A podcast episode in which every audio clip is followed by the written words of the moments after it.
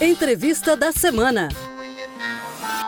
Essa semana, o Ministério Público de Santa Catarina deu mais um passo para intensificar o combate aos crimes de racismo, de ódio e de intolerância. Agora, todos os procedimentos, tanto na área criminal quanto os de natureza civil, vão passar a tramitar na 40 Promotoria de Justiça da capital, que passa a ter a abrangência estadual. Sobre este assunto, eu converso com o Subprocurador-Geral para Assuntos Institucionais, Alexandre Stefani. Olá, Subprocurador. Em 2020, o MP catarinense firmou parceria com a CUNIB, a Confederação Israelita do Brasil, e também instituiu na estrutura da instituição o NECRIM, o Núcleo de Enfrentamento a Crimes Raciais e de Intolerância. Foi a partir daí que começou a ser desenhada essa possibilidade da criação de uma promotoria de justiça especializada no combate aos crimes de racismo, de ódio e intolerância?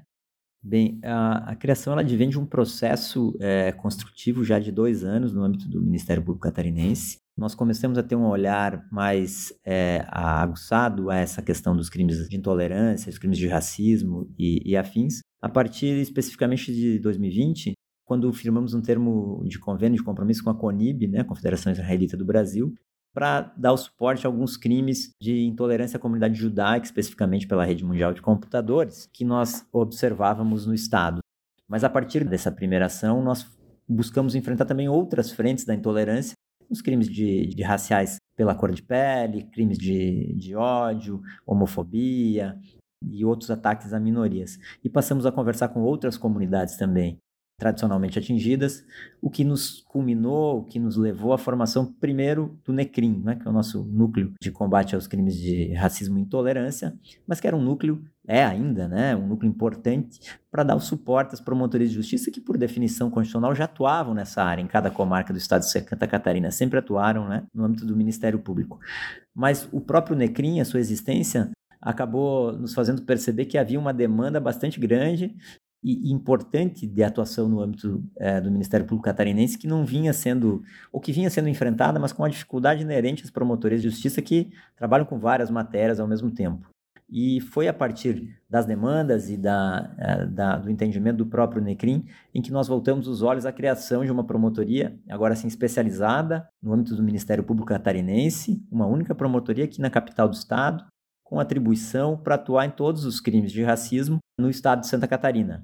Nós atuávamos anteriormente, como eu disse, em cada comarca, mas o fato é que tendo uma promotoria só, isso nos vai nos permitir uma especialização do membro que esteja lá atuando, um olhar mais atento na matéria e principalmente um caminho único não é, para a recepção das demandas da comunidade atingida e para buscar essas respostas também, agora não só com apoio às promotorias, mas com a própria promotoria de justiça podendo atuar.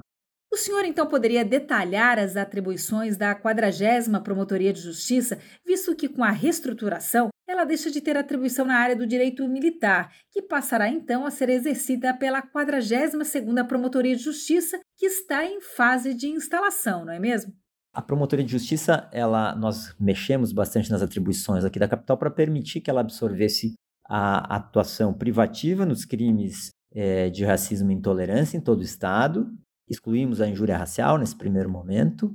É, a promotoria também vai poder fazer as ações cíveis, por exemplo, de retirada do ar, de indenização aos atos também de racismo e intolerância em todo o Estado, e ela permanece com o controle externo da atividade policial, que é uma atividade paralela, ah, na região metropolitana de Florianópolis, que também houve um reforço nessa área, porque ela era difusa entre várias promotorias, ficamos com uma só. Então, essa promotoria vai poder especializar tão somente nessas matérias, o que vai permitir um tratamento especializado na matéria, um tratamento bastante adequado a essa importante matéria nos dias atuais. Para finalizar, então, qual a importância desse olhar do Ministério Público para essa questão e de que forma o cidadão pode entrar em contato com o Ministério Público? É, a importância, me parece, acima de tudo, é buscar oferecer melhores respostas às vítimas desses crimes que, lamentavelmente, vem aumentando, especialmente em virtude da difusão, é? da, da utilização da internet e outras formas de preconceito que vem, infelizmente, aumentando no nosso país.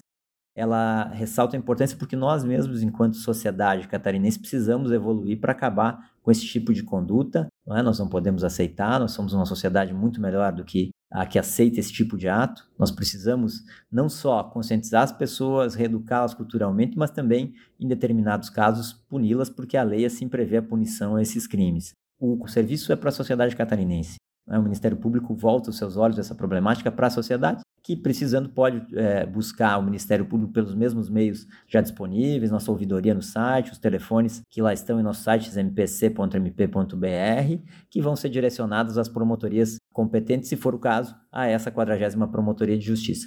Acredito que uma promotora especializada vai dar uma resposta mais rápida, mais adequada e mais eficaz a esses crimes. Obrigada. Eu conversei com o subprocurador-geral para assuntos institucionais, Alexandre Stefani. Você ouviu Entrevista da Semana. Para saber mais sobre o assunto, acesse o site do Ministério Público de Santa Catarina, www.mpsc.mp.br.